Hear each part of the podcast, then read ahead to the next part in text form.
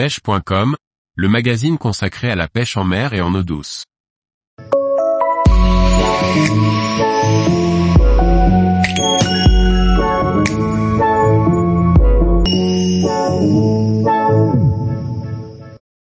Débuter la pêche du carnassier à la mouche, conseil pour le choix du matériel. Par Jacques Delarco Aguirre. De nombreux passionnés aiment à taquiner les carnassiers en pêchant au leurre ou au vif.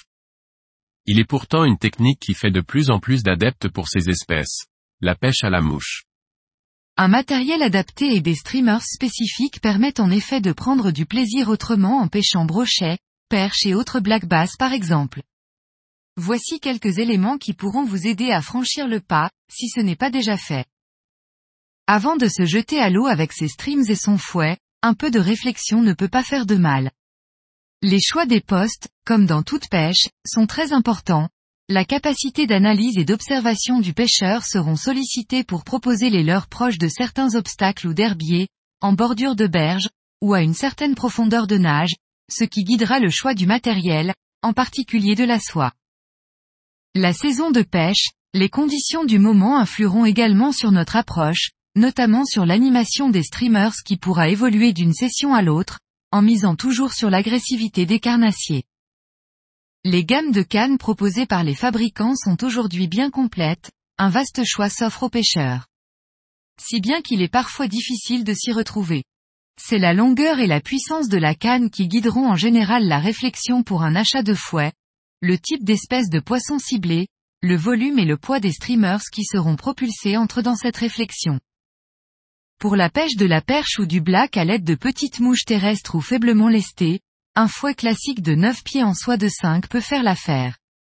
Mais la plupart du temps, les leurres assez lourds nécessitent d'être propulsés par des cannes plus puissantes. Pour un premier achat, une longueur de 9 pieds pour une soie de 8 peut apporter une bonne polyvalence au pêcheur et lui permettra de lancer de nombreux modèles de streamers. Des conditions venteuses ne seront pas non plus un problème. Certaines marques sont reconnues sur le marché comme des valeurs sûres. Par exemple les Cannes Vision, gamme Big Daddy, JMC propose également plusieurs modèles adaptés pour la pêche du carnassier, dont la Furious, des ensembles prêts à pêcher sont aussi très bien pour débuter, à la portée de toutes les bourses. Pour les pêcheurs qui peuvent se le permettre, il n'est pas interdit de se faire plaisir avec des cannes plus techniques. Hardy et Sintry, Sage Payload, Thomas et Thomas Exocet. Pour la pêche de très gros sujets, par exemple de jolies silures, ou pour la pêche exo, il ne faudra pas hésiter à se tourner vers des modèles plus robustes ou permettant de manier des streams plus volumineux. Dans ce cas, une soie de 10 peut être recommandée. Au niveau des soies, l'idéal est d'être équipé de plusieurs modèles, pour pouvoir adapter sa pêche aux conditions, soit flottante, intermédiaire et plongeante ce qui peut nécessiter de se procurer le nombre de moulins correspondants.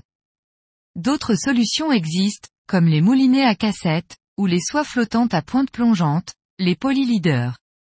Le moulinet large arbor sera par ailleurs garni de quelques dizaines de mètres de backing, une sage précaution qui pourrait se révéler décisive lorsqu'un joli sujet aura décidé de s'attaquer à notre mouche.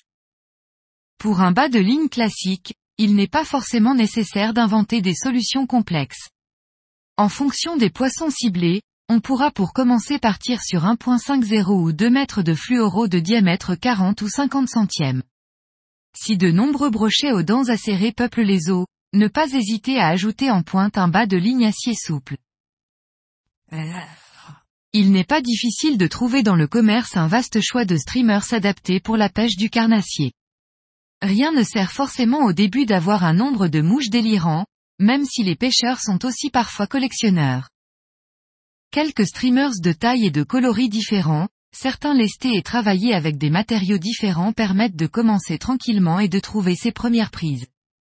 Il est aussi utile d'avoir dans sa boîte quelques modèles évoluant en surface, à sortir par exemple en période estivale.